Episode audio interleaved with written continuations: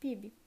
A pandemia da Covid-19 no Brasil derrubou o produto interno bruto, PIB, que registrou uma queda de 4,1% no ano passado, 2020, segundo os dados divulgados pelo Instituto Brasileiro de Geografia e Estatística IBGE. A retração causada pelo confinamento social e a redução da atividade econômica foi atenuada pelas nove parcelas de auxílio emergencial entre 300 e 600 reais no ano passado. Mas o país não fugiu das consequências vividas no mundo inteiro com o coronavírus. O caos provocado pelo vírus gerou uma queda significativa no PIB, o pior resultado desde 1996.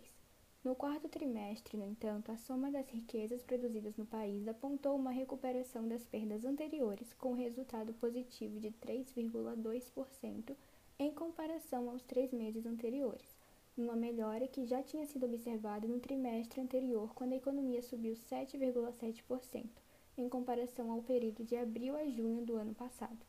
O PIB totalizou 7,4 trilhões de reais em 2020 o PIB de 2019 registrou um minguado crescimento de 1,1.